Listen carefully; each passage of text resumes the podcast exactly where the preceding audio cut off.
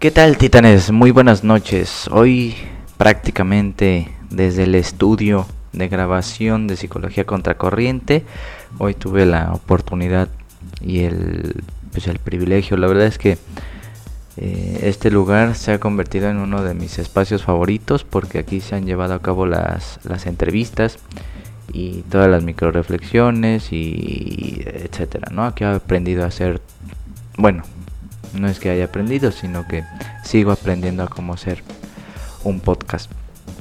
Eh, los demás episodios, como a lo mejor intuyeron, eh, los grababa en mi casa porque ya era la noche. Pero bueno, ahorita aproveché que va a haber un evento aquí en la universidad donde trabajo y pues bueno, eh, siempre es mejor grabar con micrófonos de calidad que simplemente el micrófono de de computadora, pero espero sigan conmigo a pesar de que ese proyecto de lectura nocturna pues sea prácticamente desde un micrófono muy muy sencillito.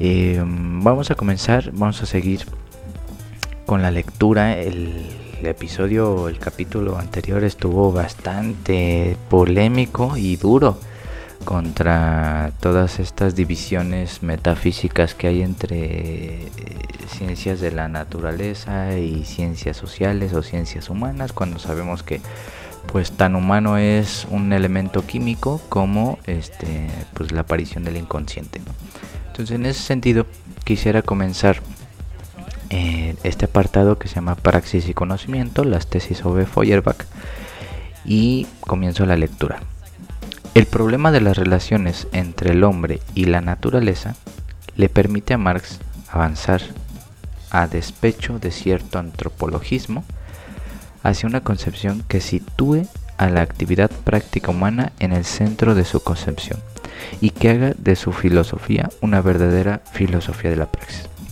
Los rasgos esenciales de esta filosofía aparecen ya con gran nitidez en sus tesis sobre Feuerbach, obra inmediatamente posterior a los manuscritos y casi contemporánea de la ideología alemana.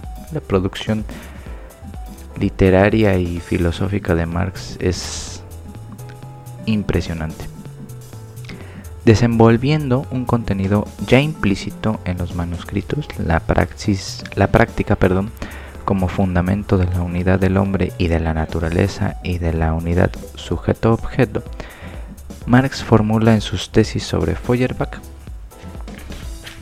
una concepción de la objetividad fundada en la praxis y define su filosofía como la filosofía de la transformación del mundo. Ambos momentos, como veremos, aparecen estrechamente vinculados entre sí, pues si la praxis es elevada a la condición de fundamento de toda relación humana, es decir, si la relación práctica sujeto-objeto es básica y originaria, la relación sujeto-objeto en el plano del conocimiento tiene que inscribirse en el horizonte mismo de la práctica. El problema de la objetividad de la existencia o tipo de existencia de los objetos solo puede plantearse en el marco mismo de la praxis, es decir, al poner en el centro de toda relación humana la actividad práctica transformadora del mundo, esto no puede dejar de tener consecuencias profundas en el terreno del conocimiento. La praxis aparecerá como fundamento, tesis 1, criterio de verdad, tesis 2 y fin del conocimiento. La oposición entre idealismo y materialismo metafísico o entre idealismo y realismo cobra un nuevo sesgo.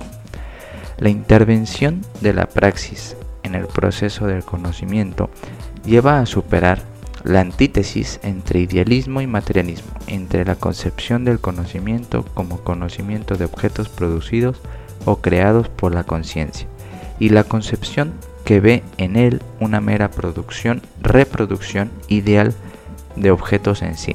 Es decir, al convertirse la práctica en fundamento, criterio de su verdad y fin del conocimiento, las dos posiciones tienen que ser trascendidas y de la misma manera que no es posible quedarse una vez admitido el papel decisivo de la praxis en una teoría idealista del conocimiento. Tampoco es posible atenerse ya a una teoría realista como la del materialismo tradicional, que no es sino un desenvolvimiento del punto de vista del realismo ingenuo. Debemos advertir, sin embargo, que el examen de las consecuencias que tiene la introducción de la praxis en la relación del conocimiento no lleva en los intérpretes de Marx a las mismas conclusiones. Para unos, el hecho de que la praxis sea un factor en nuestro conocimiento no significa que no conozcamos cosas en sí.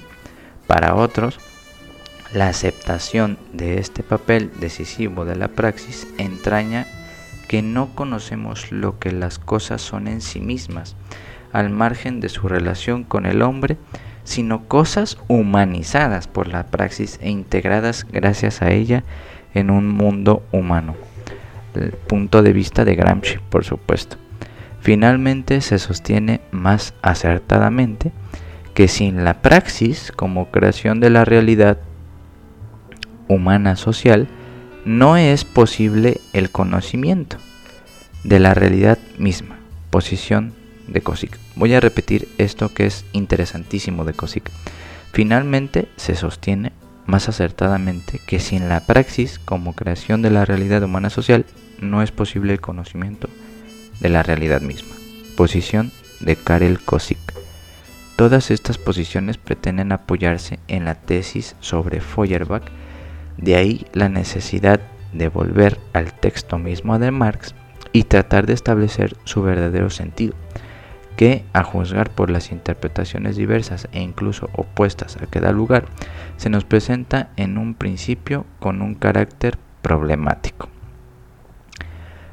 Pasamos pues al examen de algunas de las tesis sobre Feuerbach.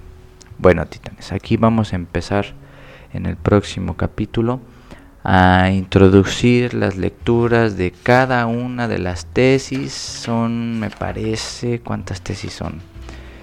Eh, bueno, este libro abarca 11 tesis, ¿no? Que la 11 tesis, las 11 tesis de, de Marx sobre Feuerbach, eh, de las más famosas que existen, es la 11, precisamente la, la última. Eh, ya iremos viendo de qué trata, de qué trata cada una. Pues bueno, titanes, espero les haya gustado este breve, esta breve lectura y pues bueno. Nos vemos en el próximo capítulo. Muchas gracias y buenas noches.